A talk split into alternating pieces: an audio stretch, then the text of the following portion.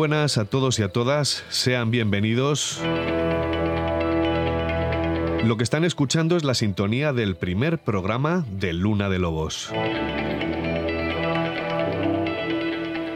Durante las próximas dos horas les invito a disfrutar de un viaje distinto.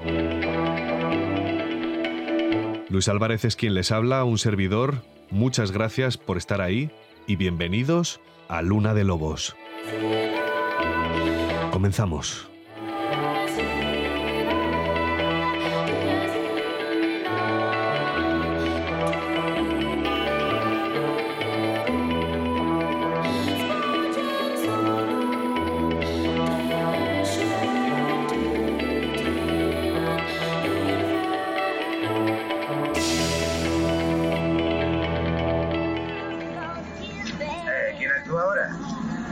Hago contigo, tiene que ser bueno.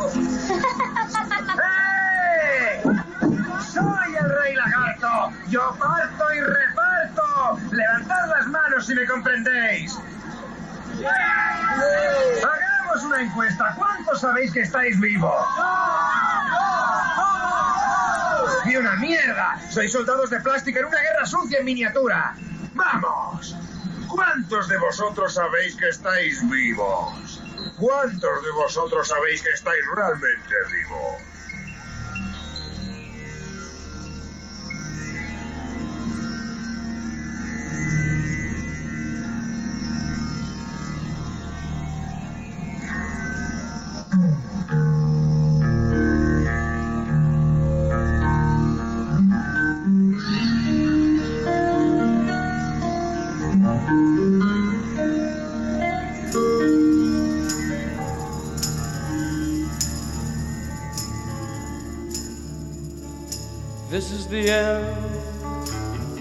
Beautiful friend.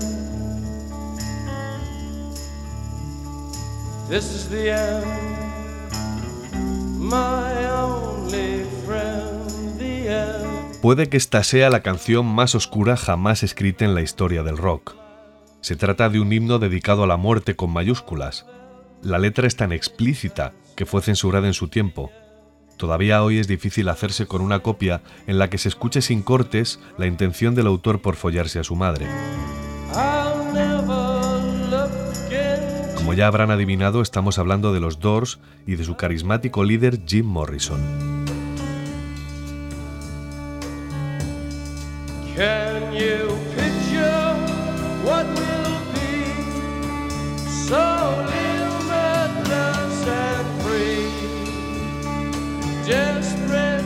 Jim aseguraba constantemente estar poseído por el alma de un chamán, un anciano de la tribu de los Navajo. Tenía cuatro años cuando presenció un accidente de tráfico con varios muertos, y entre ellos estaba aquel chamán. Fuera verdad o un personaje inventado, lo cierto es que las actuaciones se parecían más a un aquelarre que a un concierto de rock.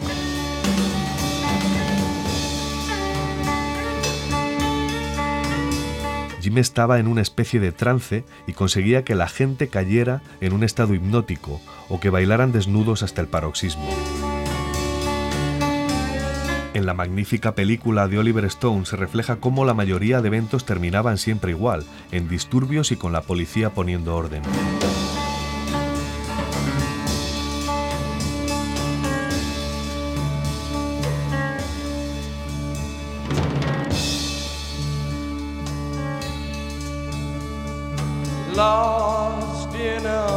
La banda se formó de milagro. Ray Manzarek, el teclista, era un joven discreto y ordenado con poco interés por las drogas y que tenía estudios de solfeo. Jimmy y él iban juntos a la escuela de cine de Los Ángeles. La cuestión es que a Ray le faltaban las letras y a Jim alguien que pusiera orden en tanto caos para poder arrancar un proyecto serio. Así nacieron los Doors.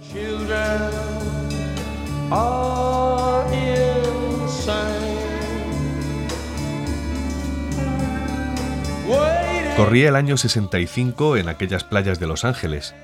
Los jóvenes vivían el presente con la sensación de poder cambiar el mundo. De hecho, lo consiguieron. Era el verano del amor libre, de la contracultura y del LSD.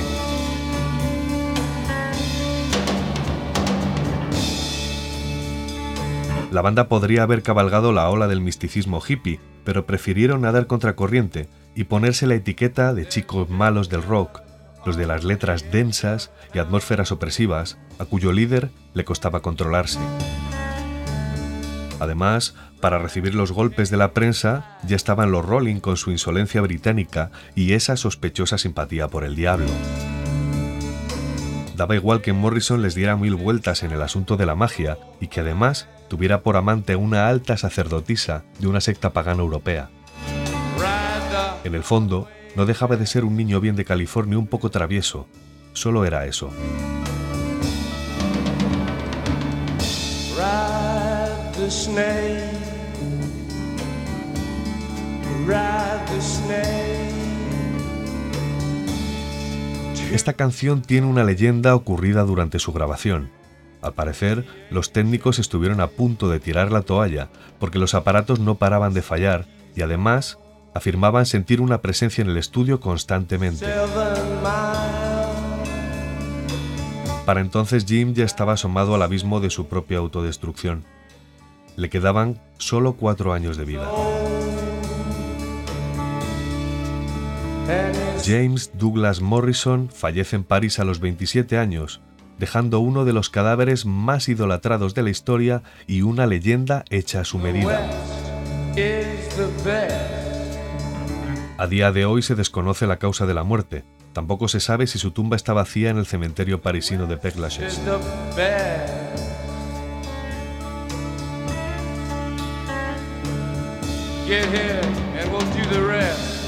El programa de hoy no va solo de los Doors o de Jim Morrison. De la mano de nuestro próximo invitado, vamos a hablar de un selecto club, tan escogido que para entrar en él hay que morir joven. Jim fue el tercero. ¿Quieren conocer al resto? Es el Club de los 27. Acompáñenos.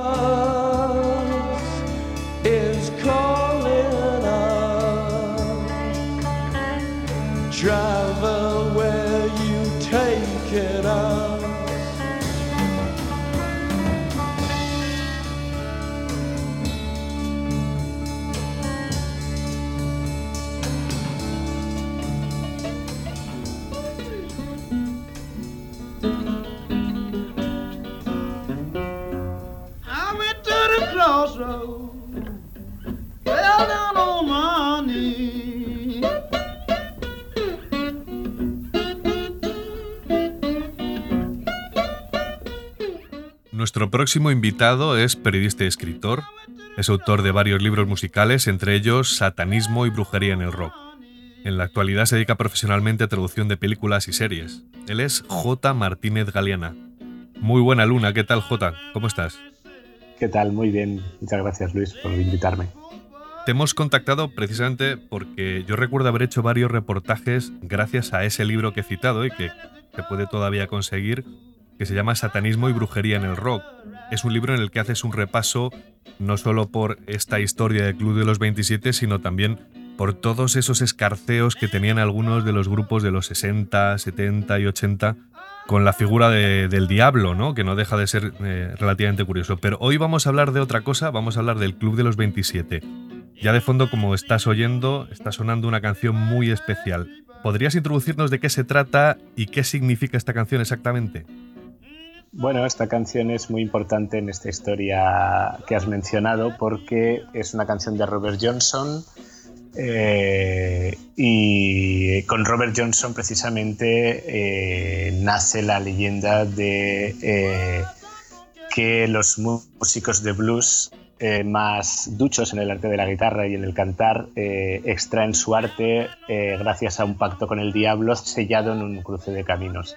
Eh, el antiguo sur, bueno, el sur de Estados Unidos de principios del siglo XX, pues era un lugar todavía muy misterioso, lleno de pantanos, lleno de esos cruces de camino, carreteras polvorientas, grandes espacios rurales donde, digamos, eh, todo podía suceder, ¿no? Y, y, bueno, eh, ahí se alentaron varias leyendas, ¿no? Algunos comentarios, de, de hecho la leyenda de Robert Johnson sale precisamente de la boca de otro bluesman que al verlo tocar queda fascinado y dice, realmente tiene que haber hecho un, un pacto con el diablo para haber aprendido a tocar así. Eh, porque, bueno, pues ya se sabe, ¿no? Eh, también se habla, ¿no? Cuando hay un guitarrista muy bueno o un instrumentista muy bueno, se suele hablar de que tiene una técnica endiablada, ¿no? My girl, my girl, don't lie to me. Tell me where did you sleep last night? Come on, tell me, baby.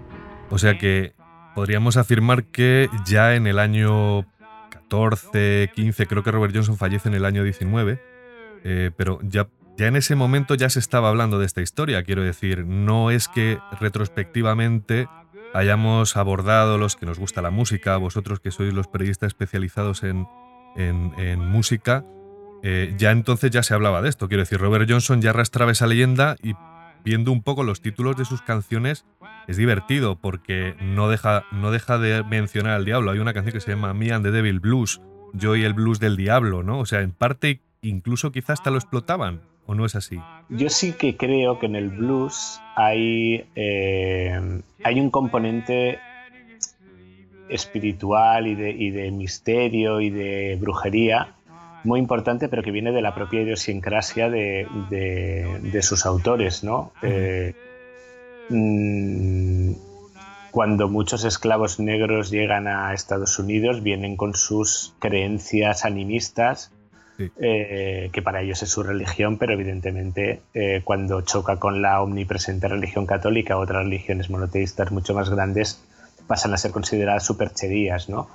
Eh, todos estos rituales. de hecho, yo tengo un disco por casa que es un recopilatorio de canciones que se llama Voodoo Blues y son canciones de, mm, de, blues de diferentes autores que, tienen como tema pues esos temas esotéricos, temas de brujería, temas de, lo que se puede considerar superstición desde algunos ámbitos, ¿no?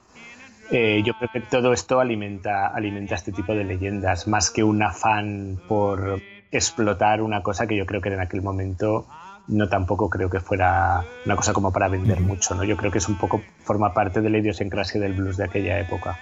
O sea que lo que estamos contando es que ellos mismos, al venir de, en barcos de negreros desde, desde África, también vinieron con su religión, con sus creencias y ocultándolo de alguna forma de, bueno, de, la religión bien pensante que imperaba en aquella época, lo que hacían era seguir practicando esta religión pagana, ¿no? Esta religión de varios dioses, politeísta. Sí, o adaptarla a la nueva, ¿sabes? No, no acabar de rechazarla y eso y mantenerla un poco oculta para no, eh, para no tener problemas, ¿no? Porque evidentemente supongo que estaría prohibidísimo que ellos adoraran a sus dioses, ¿no? Y, eh, pues, las religiones animistas, además, que están muy presentes en África, digamos que adoran a dioses que hay en cada, pues en un árbol hay un dios, en una piedra hay un dios, en un río hay un dios.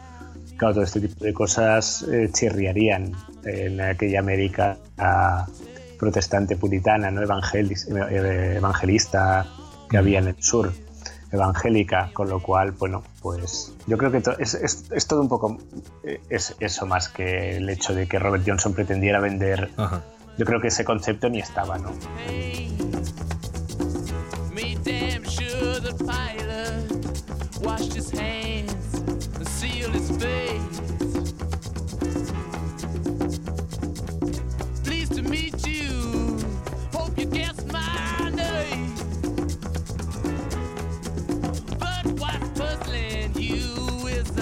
Hay, una cosa que me llama la atención. Cantidad de músicos eh, han hecho un recorrido inverso, es decir, podemos hablar de carreras tan brillantes como la de los Rolling Stone o la de Eric Clapton, sin ir más lejos, o la de, incluso la de los U2. Y todos una y otra vez han indagado en las raíces, han aparecido en Estados, por Estados Unidos, han ido hasta el delta del Mississippi, han recorrido esas tierras y han indagado en esos orígenes de principios de siglo en el que, de los que estamos hablando, es decir, de esta música de Lead Belly o de Robert Johnson o de tantos otros, ¿no? Bluesman. ¿Eso por qué es? Yo creo que el blues es la raíz de, muchas cosas, ¿no? del rock and roll, evidentemente, y, de, y, del, y del rock que luego se produciría en los 60, eh, bueno, todo nace ahí, ¿no? Eh, realmente es una música fascinante. Además, cuando oyes esas grabaciones de Robert Johnson de principios del siglo XX, vamos, es que es, es que es, es, eh, es una música que, que, se grabó en aquellas condiciones, en aquella época, y que todavía te sigue llegando y te sigue emocionando, ¿no? Es curioso entonces fijarse en lo que fue la vida de Robert Johnson. Eh, la verdad que tuvo una vida bastante desgraciada, de hecho perdió a su mujer y a su hija en el parto, ¿no? Pero es curioso porque él representa esta primera maldición. Él es el primer miembro del Club de los 27 y tienen que pasar un montón de años, hasta el 3 de julio de 1969, cuando uno de los miembros fundadores de los Rolling, Brian Jones, aparece muerto en la piscina de su casa. ¿no? Em, ¿Cómo, podríamos hilar esta historia? ¿Existe algún tipo de pegamento, si pudiéramos decirlo así, para que la gente lo relacionara en su momento o fue una cuestión de marketing simplemente? El caso de Brian Jones, la única eh, similitud podría ser, eh, o sea, la única, el único hilo conector podría ser precisamente la música, porque los Rolling Stones, como bien has dicho, eh, beben directamente de las fuentes del blues eh, de hecho, se llaman los Rolling Stones por una canción de Muddy Water, que era su gran ídolo. Evidentemente, Robert Johnson debía de serlo también. Ellos eh, bebían mucho de esas fuentes originales del blues y en sus giras por Estados Unidos aprovechaban para comprar rarezas y para visitar lugares míticos. Eh, y, y, bueno, la música de los Rolling tiene discos y tiene canciones que son muy blues. Eh, no, no, no, como una adaptación del blues a, a, la, a, su música o a la música inglesa o a, una cosa más pop o más evolucionada, sino que hay canciones que son directamente blues total, ¿no? Eh, eh, yo creo que por ahí podría haber una unión más que, más que otra cosa.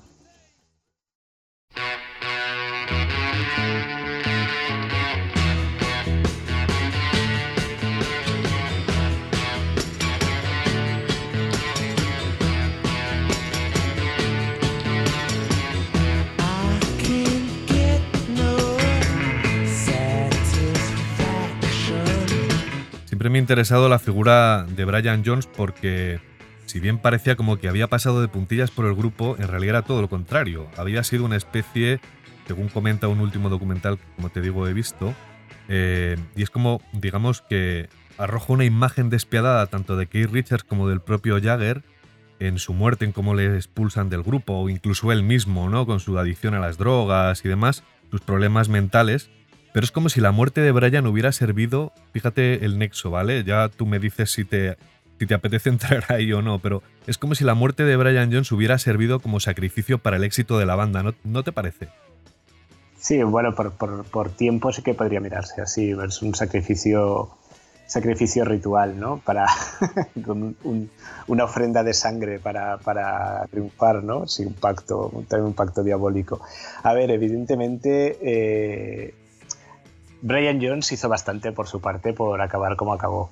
Eh, era una persona con, esto está documentadísimo, ¿no? Con múltiples adicciones, aparte era una, persona que no sé si se le llegaría a diagnosticar en algún caso algún tipo de enfermedad mental, pero digamos que como mínimo podríamos hablar de una persona que no era de las que mejor le sentaban las drogas, quizá a diferencia de, su compañero de batallas que es Richards, ¿no? Eh, todos, bueno, se suele decir pues eso, que perdía mucho la cabeza con, con, las drogas y que, pues, que perdía mucho el control de sí mismo. Y de hecho eh, lo que se relata de la noche de su muerte es que, bueno, ahí habían corrido varios pasteles hechos con hachís, con mucho, mucho hachís y que ah. todos los que estaban en esta fiesta, menos su manager, si no me equivoco, estaban totalmente fuera de sí. Y de hecho eso ha contribuido un poco a la leyenda de si fue asesinado o no fue asesinado fue una muerte accidental, él aparece ahogado en la piscina de su chalet en Sussex. Había obreros obrando, había eh, el que dirigía la obra, que se ve que había discutido con él por temas de dinero de la reforma de la mansión, estaba en esa fiesta, estaban las novias, estaban todos voladísimos, por lo visto, con estos pasteles de hachís. Y el manager, que no estaba presente en el momento del, deceso, eh, bueno, y ahí aparece Brian Jones ahogado en la piscina más que presumiblemente porque llevaba tal castaña encima que, bueno, pues que se cayó a la piscina o tuvo la mala idea de darse un baño y, se quedó, ¿no? No sé hasta qué punto lo sintieron o no, o se lo tomaron como sí que es verdad que, se suele decir pues que tampoco hicieron grandes muestras públicas de dolor como por ejemplo sí que fue el caso de cuando murió John Lennon, ¿no?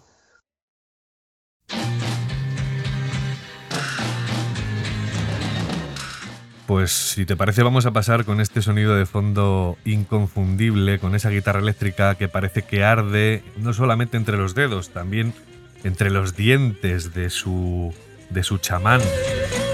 There must be some kind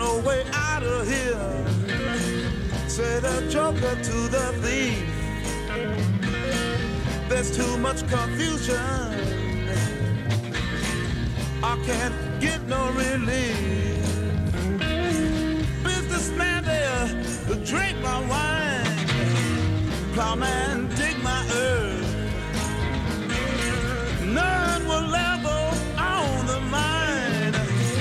Nobody is worth.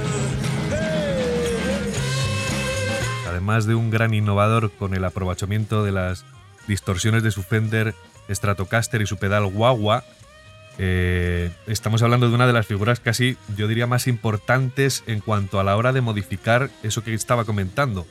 Esa forma de tocar y aprovechar esas distorsiones. Él supuso una absoluta revolución, aunque tardó en conseguir la fama. Pero es curioso porque no había pasado ni un mes de Woodstock, del gran festival de Woodstock, y y fallece. Bueno, Jimi Hendrix creo que es conocido por todo, sobre todo por su actuación en Woodstock, ¿no? Eh, uno de los, vamos, guitarristas más innovadores que ha habido, porque para su época lo que hacía era totalmente revolucionario. Realmente tú escuchas la guitarra de Hendrix y poca gente había que la tocara de la misma manera que él. No estamos hablando de virtuosismo, sino de, de un sentimiento, una aproximación, una manera de entenderse, ¿no? de dialogar con el instrumento totalmente inédita hasta entonces. Y, y- y aparte un tío con una técnica de guitarra muy buena, ¿no? Ujú. Eh, eh, curiosamente de él nunca se dijo que, que, que aprendió a tocar la guitarra gracias al diablo. Es ¿no? curioso, te- eso te iba a decir, es como si otro se repite, además era negro, ¿no? Aprendió a tocarla de una forma, pero sobre todo, quiero decir, tú que entiendes de música Negro, Jota. eh, Sí, perdona. negro e hijo de, de- de Cherokee también, si no me equivoco. Ah, sí, es verdad, sí, es verdad, tenía, tenía el chamán metido en las venas.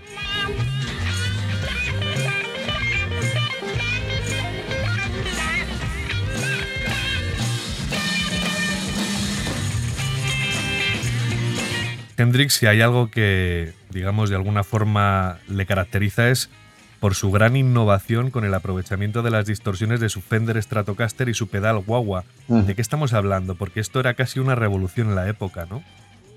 Mm, Estamos hablando también de la época de la psicodelia. ¿no? La psicodelia al fin y al cabo implica, aparte de una expansión de la conciencia, una distorsión de los sentidos. ¿no?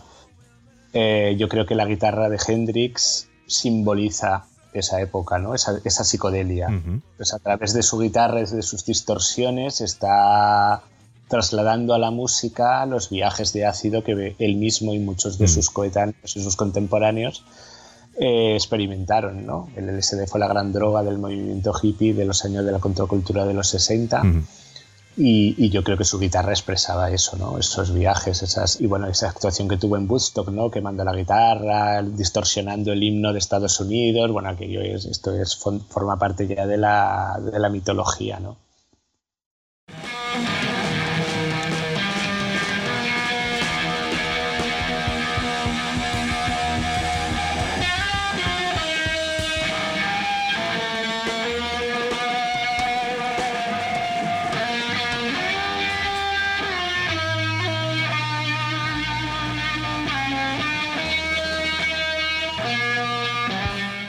Eso es, es casi un arquetipo. Eh, tengo, una, tengo una pregunta, Jota, porque siempre he tenido la duda al ver el Festival de Busto que esa actuación con el himno de Estados Unidos tocado con su Fender.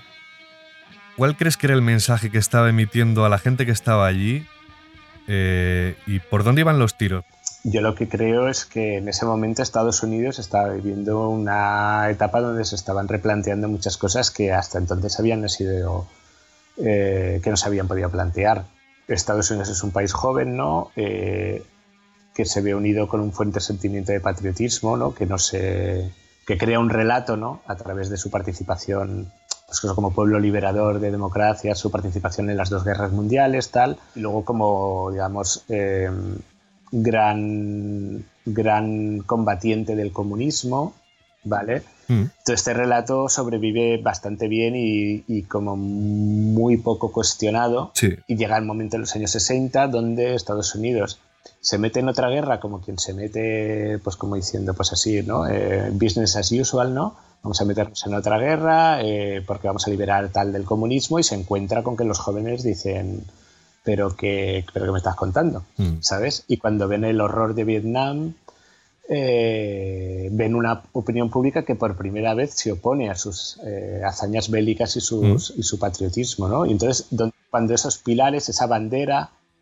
esa, esos pilares sobre los que se asienta Estados Unidos empiezan a, a caer, ¿no? La familia, Mm.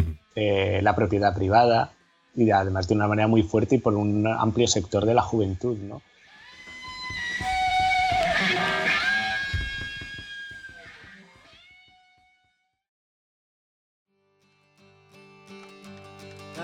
Gather round, people, wherever you roam, and admit that the waters around you have grown, and accept it that soon you'll be drenched to the bone. If your time to you is worth saving, then you better start swimming or you'll sink like a stone, or the times they are a changing.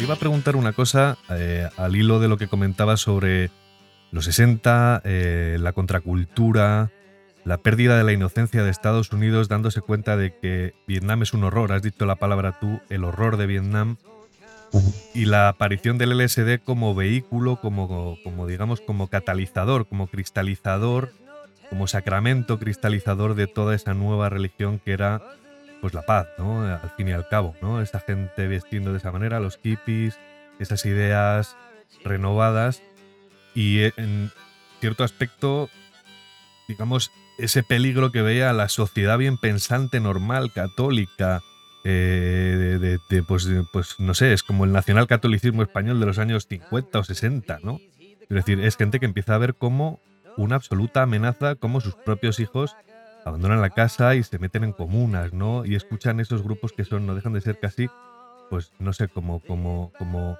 vehículos de Satán. Quiero decir, estoy intentando poner a la audiencia un poco en, en, en en circunstancias.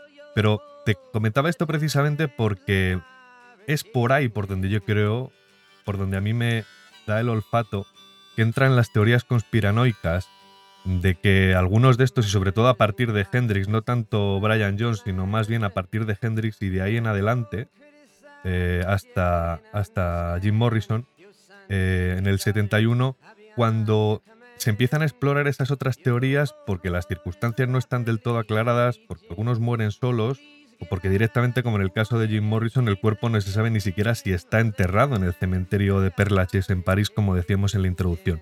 Y te decía eh, un poco cuál es el contexto, porque tenemos que, por ejemplo, remontarnos al año 68, cuando matan a Martin Luther King. Y es curioso cómo ahí es cierto que Estados Unidos pierde por segunda vez la inocencia porque habían matado apenas unos años antes a John Fitzgerald Kennedy. A día de hoy tenemos más o menos claro que fue un asesinato, un, inside job, como quien dice, un trabajo desde dentro.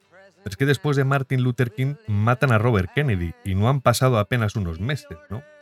Eh, quiero decir, si esto estaba pasando al nivel de matar a estas personas de este nivel, eh, claro, ¿cómo no van a pensar? ¿Cómo no va a pensar la gente que no han, por ejemplo, eh, no sé, metido a un camello con unas dosis de heroína sabiendo que Janis Joplin estaba en el hotel Landmark y va del estudio al hotel, del hotel al estudio y de vez en cuando se pega una fiestecita en el hotel como desgraciadamente sucedió y apareció muerta, ¿no? ¿Tú qué opinas? Yo opino que, a ver, es tentador pensar esto, ¿no? Pero yo no lo metería en el mismo saco que los asesinatos que fueron evidentemente políticos de estas personas que tú has mencionado o con las, la eh, represión violenta de estudiantes en Kent State. Esto sí que les inquietaba más. Evidentemente que esto será otra pata que también les podía inquietar. Eh, cu- cuando fueron a por Timothy Leary hasta que al final lo detuvieron y tal, ahí sí Hay que decir que Ti- Timothy Leary era una especie de gurú del LSD, Bueno, ¿no? Un psiquiatra o psicólogo. ¿no? fue totalmente, Era el gurú. totalmente el, el- el- En el- mayúsculas. sí, el, el que ayudó a difundir, vamos, el principal difusor de, de lo que son las drogas psicodélicas en, en Estados Unidos. Un- Bueno, él en Harvard realizó, empezó realizando experimentos con psilocibina, que se extrae de los hongos de los alucinógenos De los los silocibes, sí. Y luego ya pasó a experimentar con el LSD y bueno, y el, el- claro, su teoría, que yo no creo descabellada, era que si... De hecho, tenían un plan para darle LSD a- para que John Fitzgerald Kennedy tomara LSD, ¿sabes? Ajá. Porque él decía que si los políticos y los dirigentes de esta- de lo- del mundo eh, tomaran LSD, se acabarían las guerras. O igual pasaba todo lo contrario, les daba una paranoia tóxica y empezaban a bombardearse, ¿no? Mutuamente. No veo yo a Trump tomando LSD, No. si te digo la verdad. Me parecería un poco, poco arriesgado. No, pero igual si lo hubiera, o a Putin. igual si lo hubiera tomado en esos años mozos, pues no sería como es, ¿no? People are strange when you're a stranger. Faces look ugly when you're alone. Women seem wicked when you're unwanted. Streets are uneven when you're down. When you're strange. Para la mayoría de los miembros del club eh, fallecen, digo esa mayoría, en menos de tres años, del 69 al 71.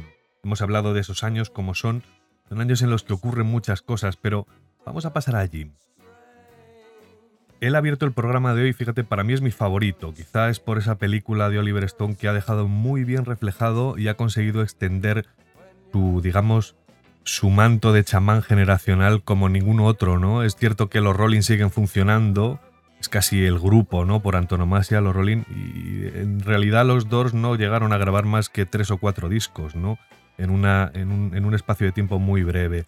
Pero cuéntame sobre Jim, ¿qué, a, ti, ¿a ti qué sensación te genera este personaje que era, ya digo, un chamán? Pero cuando digo chamán lo digo de verdad, o sea, Bueno, si, si no me equivoco, los, los dos, bueno, grabaron seis discos, pero es verdad que no- fue una carrera corta, o sea, Ujú. los seis discos en, una, en, un, en un espacio bastante corto de tiempo. Más que nada por eso, porque es que Jim iba...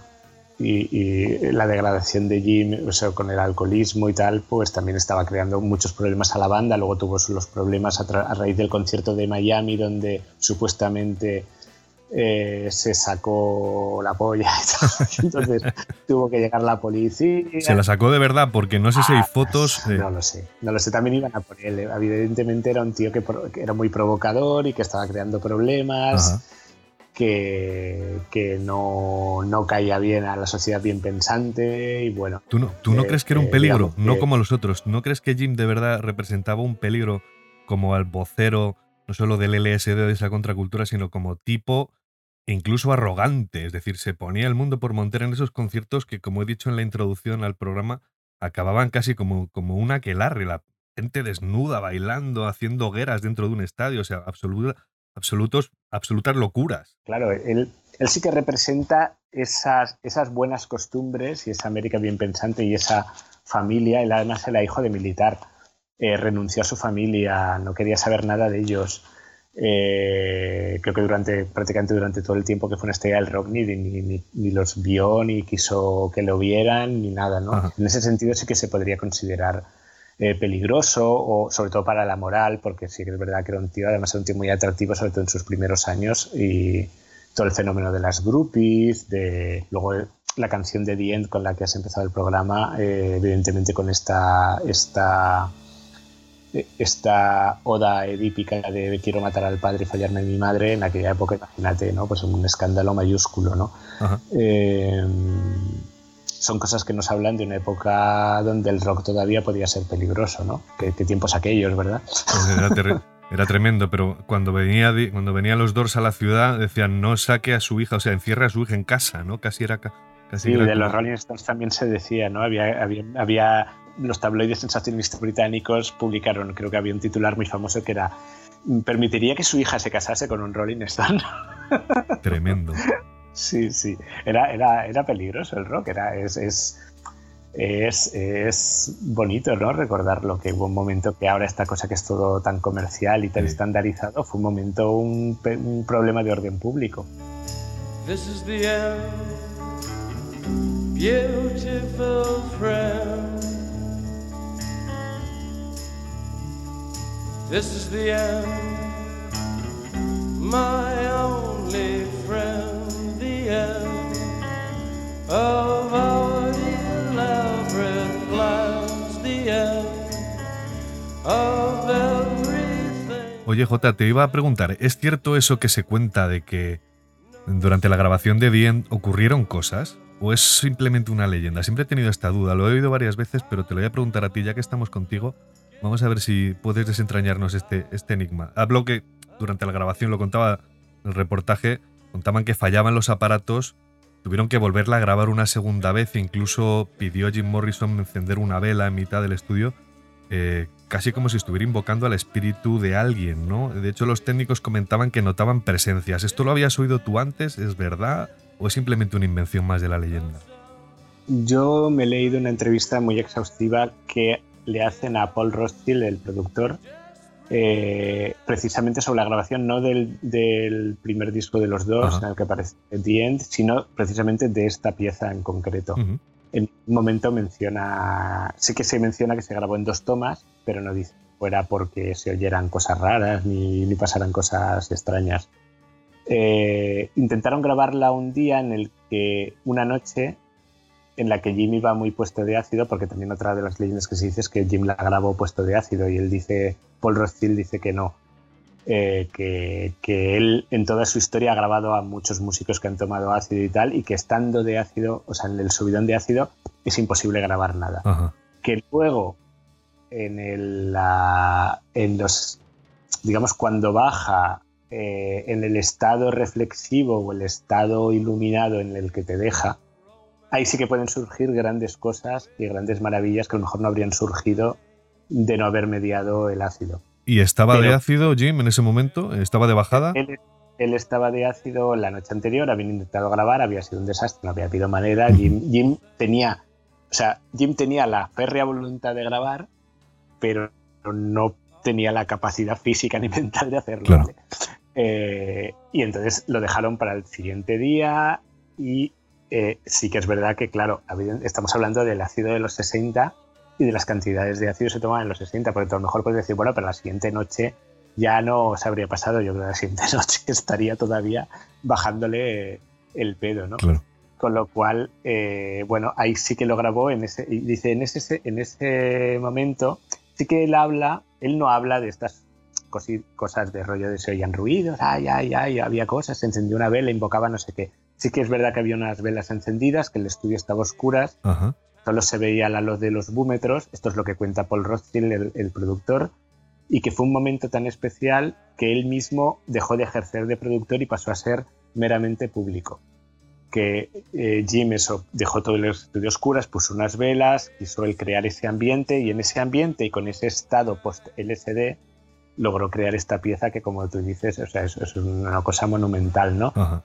Y que hasta el punto en que el productor Paul Rothschild dejó de ejercer de productor, él sabía que tenía todos los niveles bien, que el ingeniero de sonido había colocado todos los micros donde él le había pedido que los colocaran, que la prueba de sonido tenía todos los instrumentos eh, puestos en el nivel que quería que sonaran y, y tal, y que llegó un momento que a media canción, porque sabemos que es una canción larguita, que se relajó y se metió completamente en la canción como si él fuera público y, y, o sea, y viviendo una experiencia brutal, ¿no? Ajá. Como nunca le había... Dice que nunca ha vuelto, ni antes ni después, ha vuelto a sentir una cosa así en ningún estudio. Bien, quizá, quizá haya sido esa narración lo que generó después toda esa leyenda, ¿no? Gracias por, Sí, que sí. eh, por llegar tan lejos, pues nunca había oído a nadie que nos pudiera contar de primera mano toda esta historia, ¿no? Qué bien cuando se leen revistas extranjeras o libros en los que hablan los verdaderos protagonistas. Is the best.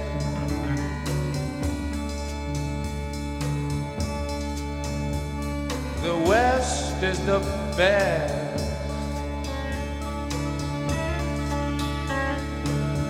Get here and we'll do the rest. Cuéntame una cosa, J. Parece que después de la muerte de Jim Morrison, todo el sueño de una generación se apaga, ¿no? Es cierto. Mm. Es como si se desmoronara. Es cierto que había pasado algo, que no hemos incidido en ello, algo muy terrible. Había ocurrido exactamente un año antes, el 9 de agosto del 69, en el que la mujer de Roman Polanski, Sharon Tate y unos amigos que estaban en casa con ella, en casa de Polanski, eh, son asesinados por miembros de la familia Manson. Y esto cae casi como si fuera, eh, no sé, como de, ¿lo veis? Eh, por culpa de vuestra música, un colgado como, como Charles Manson que he escuchado Helter Skelter con toda su corte de zumbados, resulta que ha asesinado pues también a esa parte de la gente, o sea, a un artista como Polanski, que no deja de ser contracultura también, ¿no? Acuérdate, hizo Rosemary Baby, ¿no? Que no deja de ser casi algo muy similar a lo que le pasó ahí, ¿no?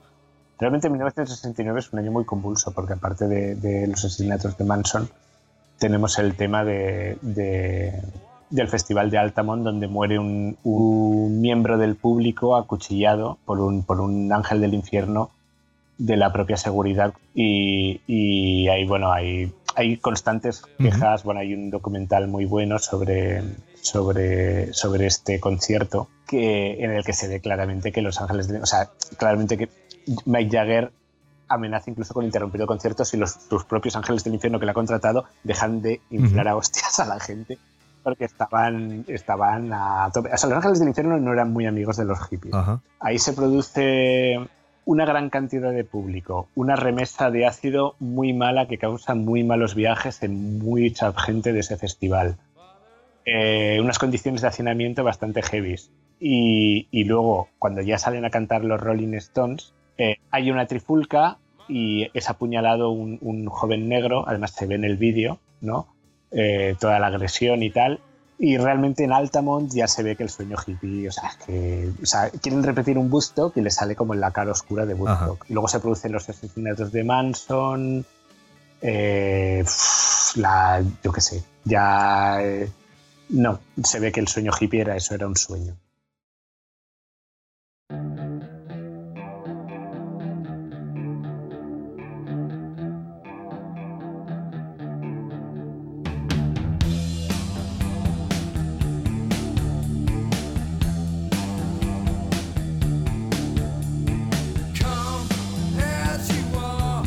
Y ahora, si te parece, vamos a dar un salto de un montón de años hasta el 5 de abril de 1994 y vamos a hablar de casi de algo, bueno, yo lo recuerdo perfectamente. Soy del 78, no podía recordar ninguno de los anteriores, obviamente, pero sí recuerdo perfectamente aquella mañana, que era viernes, en el autobús escolar, escuchando la radio, escuchando las noticias en las que hablaban de que había aparecido el cadáver tres días después, no fue el 5 de abril, eh, igual se suicidó ese día, pero la noticia cuando saltó la venía escuchando yo en el autobús escolar y recuerdo que sentí, eh, sentí rabia. Me enfadé mucho porque dije, ¿cómo es posible que un tipo con todo a su favor, todo el dinero del mundo para ir a una clínica suiza, para buscar un psiquiatra, un psicólogo, es decir, lo tienes todo y sin embargo vas y te pegas un tiro, eres un cobarde, ¿no? Eh, yo sí que era bastante seguidor de Nirvana en aquella época. Y cuando surge toda la distorsión esta del indie en los 90, no es.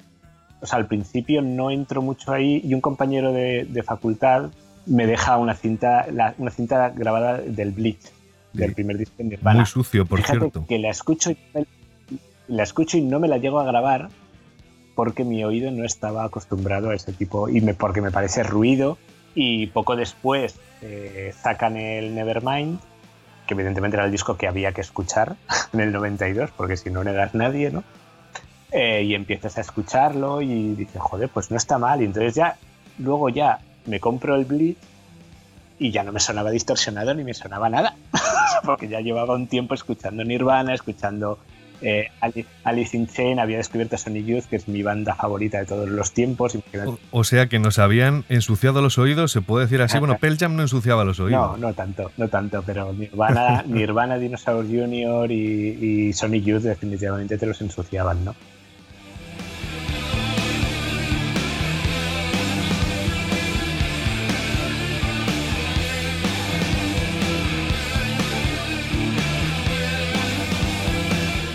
Oye, cuenta, cuéntame una cosa, Jota. Perdona que te interrumpa, porque para mí sí que es importante esa capacidad que tiene una banda o tiene un grupo o tiene un artista de hacer algo que sea nuevo, que sea distinto y que no se haya, esto, hecho hasta el momento. Yo es cierto que tampoco entiendo mucho de, digamos, de la parte matemática de la música, ¿no? Eh, pero, ¿por qué era diferente Kurt Cobain? Creo que era capaz, no sé si lo voy a decir bien, ¿eh? de armonizar eh, de una forma que hasta el momento no se había conseguido, es decir, generando esas melodías tan depresivas.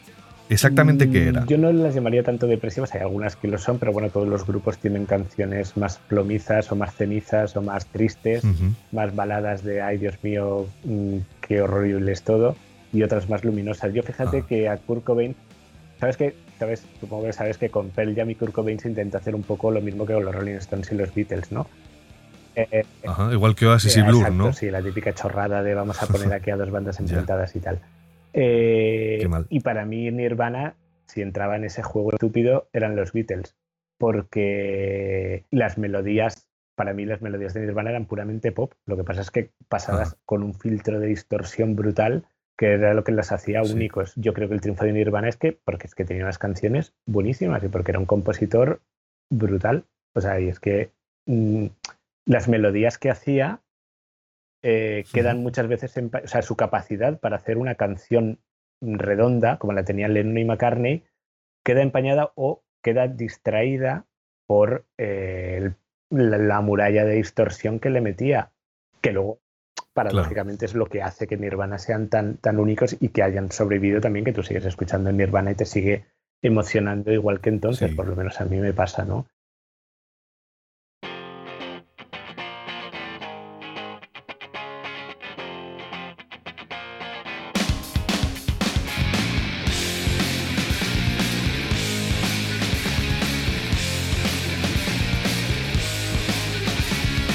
Han envejecido muy bien. De todos modos, hay que reflejar que precisamente el año 91, 92, que es cuando aparece el Nevermind, que es el disco con el que revientan, ¿no? Es el momento en el que los, por ejemplo, los de Patch Mode están sacando el Violator y los U2 el Actum Baby. Quiero decir, no eran precisamente discos muy luminosos tampoco, ¿no? No, por eso te digo que todo está encuadrado dentro de eso, de no sé si la industria o el mundo que necesitaba este tipo de, de, de separarse ¿no? de una época de- como habían sido los 80, pues eso de poco pastiche, sintetizador, todo un poco prefabricado y, y artificial, ¿no? Y volver un poco más a la naturalidad de, de una distorsión, una guitarra eléctrica y, y tal. Los Pixies ya lo habían avanzado se adelantaron demasiado a su tiempo. Si hubieran nacido dos o tres años más tarde lo habrían petado. Y sin embargo, los que vienen detrás recogen todos los frutos, los frutos de las semillas que esas bandas sembraron, ¿no?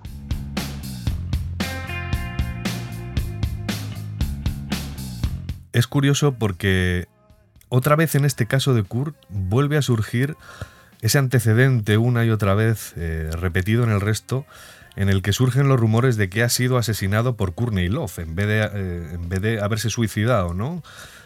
Hay un documental incluso que, que el de Kurt and Courtney, que incidía un poco en esta teoría o que, o que se hacía eco de esta teoría, aunque luego llegaba a la conclusión de que no había sido así o, o de que o, o no o lo dejaba como en ambiguo, ¿no? No sé. Es muy pillo por los pelos, ¿no? Dicen que ese documental no lo he visto, pero comentaba un compañero que era vergonzante. Yo lo veo un poco traído por los pelos. Traído por los pelos. Sí. Claro. Hombre, yo Igual es, igual es odio a Courtney, ¿no? Es como un poco también cuando matan a Lennon el odio por, eh, por Yoko Ono, ¿no?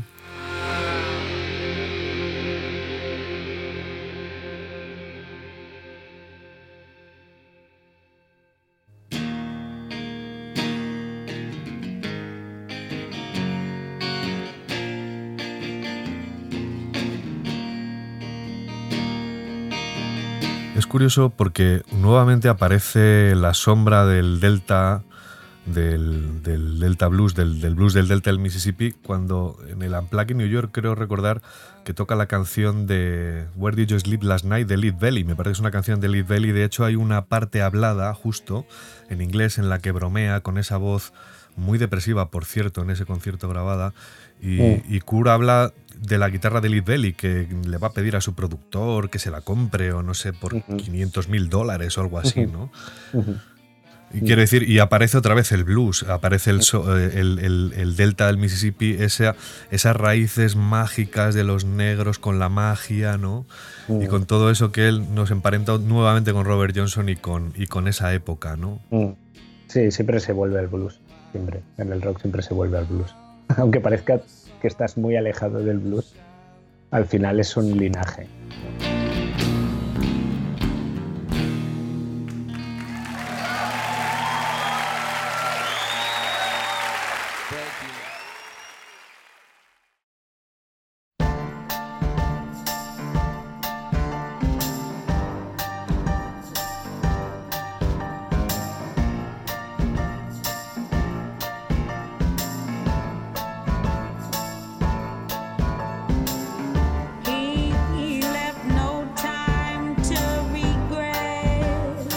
Fíjate, J, vamos allá para terminar a hablar de la última. de la última persona que engrosó esta lista, que es nada menos que Amy Winehouse. Ya estamos oyendo esa canción de fondo que es Back to Black y que cuando yo la vi, ella estaba todavía viva y me pareció casi premonitorio. Es como si Amy Winehouse asistiera a su propio entierro, ¿no te parece? Con esos coches fúnebres yendo a un funeral. Y es casi, ya digo, ¿no? Es casi como si hubiera grabado su propio entierro.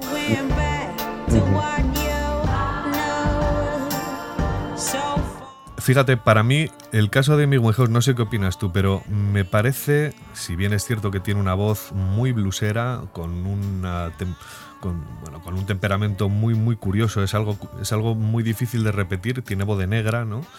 Pero fíjate, me pareció que estaba sobredimensionado. Es como una especie eh, como de figura que si no se hubiera muerto y no se hubiera muerto a los 27, a lo mejor no hubiera sido tan encumbrada. ¿Tú qué opinas? ¿Es así? ¿Era de verdad una estrella muy potente o ha sido sobredimensionada Amy Winehouse? No creo que su muerte influyera en su encumbramiento porque ya estaba muy encumbrada cuando murió, a pesar de, eso, de su corta carrera y de, su juventud. A ver, tenía una voz excepcional, excepcional.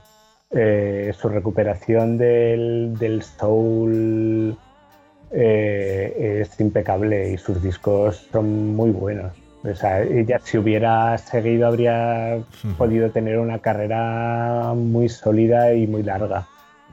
Eh, pero ya te digo que si de todos estos que hemos mencionado hay alguien que no me sorprendió nada cuando me enteré de la noticia de su muerte fue de esta mujer. O sea, es que se veía venir desde mucho, o sea, pero es que era, es que lo veías que era un tren que iba camino a, descarrilar más pronto que tarde.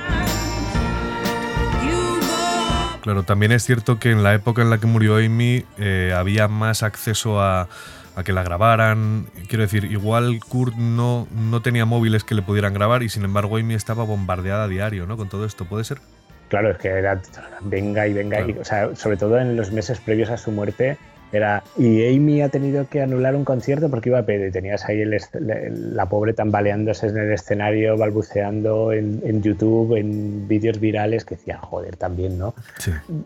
Ya tienes tus problemas. Que las drogas son un, catalizador, ¿sabes? Nunca son, no suelen ser la... Son un instrumento que utilizas para evadirte de movidas que tú ya traías de, eh, muy traumáticas que ya traías las drogas en este, en este espectro de abuso, ¿no? Hasta, hasta causarte tu, tu, tu muerte, ¿no?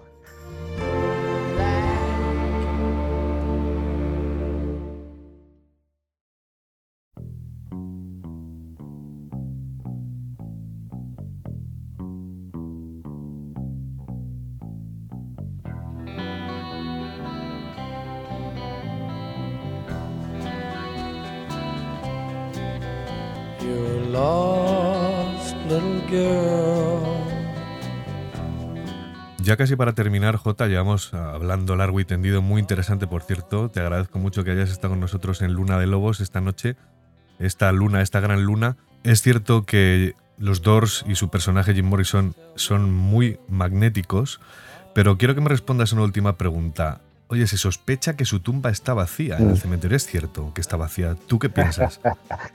o sea, Jim eh, en algún concierto dijo, y si yo muriera, si yo desapareciera, me buscarían, qué pasaría, no sé qué, tal. Él especulaba un poco con su muerte. La idea de la muerte que aparece en The End y que aparece en muchas otras de sus composiciones, siempre está revoloteando la idea de la muerte más que una autocomplacencia morbosa en su propia muerte, que algo de eso hay. Creo que es la muerte como concepto. La muerte también espiritual. Las drogas psicodélicas, eh, la ayahuasca, eh, bueno, yo la ayahuasca no la considero una droga, pero bueno, digamos que las sustancias enteógenas, las que te, el peyote, el LSD, los hongos y los cibes, la ayahuasca, sí. que generan una muerte, una pequeña muerte, una muerte del yo, ¿no? Es la disolución del, ego, ¿no? exacto, la disolución del ego, que es una pequeña muerte también. Y yo creo que iba más por ahí, ¿no? De la muerte en un sentido chamánico. El morir para reconocerte o para pasar a otro lado, ¿no? Break side, claro. ¿no? Side. Entonces, eh, entonces él, pero sí, él sí que empezó, sí que compuso Mr. Mojo Rising, que en realidad es un. Eh, si, desordenas las letras, es Jim Morrison. Eh, Mr. Mojo Rising, que aparece en, en LA Woman, ¿no? entonces, que dice Mr. Mojo Rising, keep on Rising, él decía que él iba a fingir su propia muerte, iba a desaparecer en África y que iba a, ponerse la identidad de Mr. Mojo Rising, ¿no? Eh, porque él quería irse a África como Rimbaud, su poeta favorito, ¿no? Que también fue a África.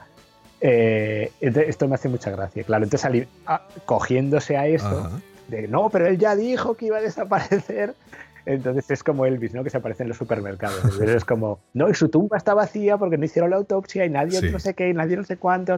Y porque él en realidad está vivo y que sería muy, sería muy grande, ¿no? Que ahora apareciera Jim bueno, Morrison. Sería tremendísimo. Se apareciera en Mali, yo qué sé. Jim Morrison que ha estado allí eh, escondido en África todos estos años, ¿no?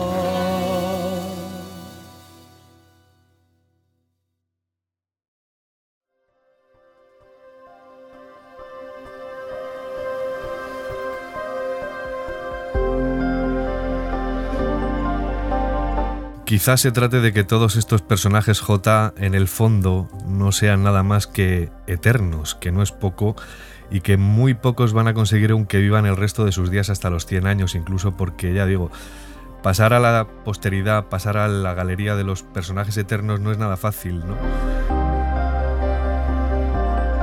Muchas gracias J por estar con nosotros, ha sido una una charla tremenda. Eh, llevamos un buen rato hablando, pero eh, bueno, ha sido muy enriquecedor y te agradezco la presencia porque nunca es fácil hablar con gente que, eh, digamos, entienda y conozca los entresijos de tantas bandas que están repletas de chascarrillos, de comentarios que se dijeron en algún caso y la mayoría muchas veces no son ciertos, ¿no?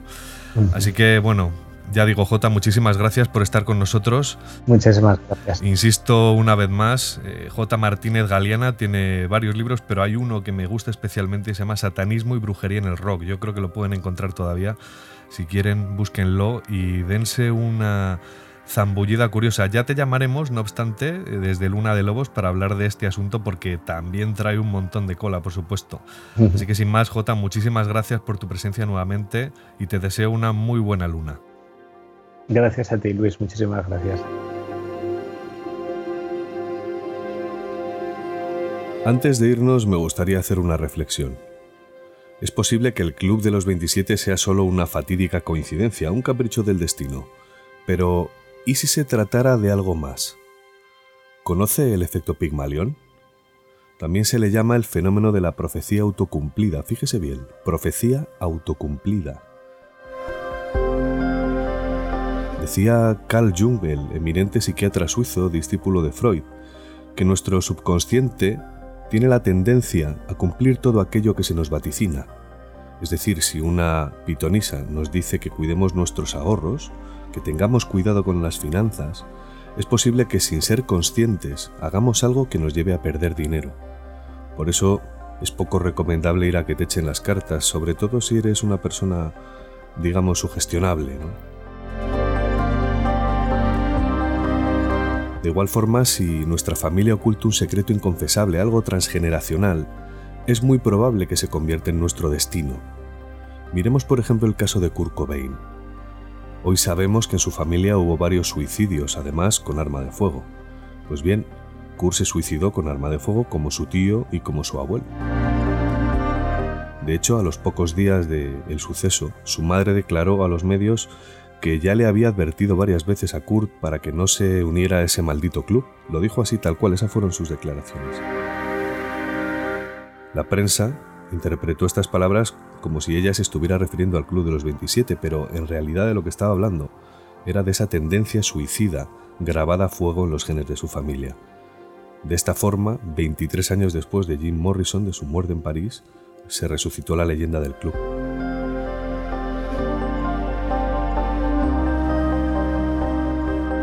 Bueno, ahora sí, hasta aquí hemos llegado con nuestro primer programa. Muchas gracias por estar ahí, por acompañarnos. Luna de Lobos volverá en unos días con más historias. Mientras tanto, no se olviden de ser irreverentes y, ¿por qué no?, políticamente incorrectos. Hasta la próxima luna.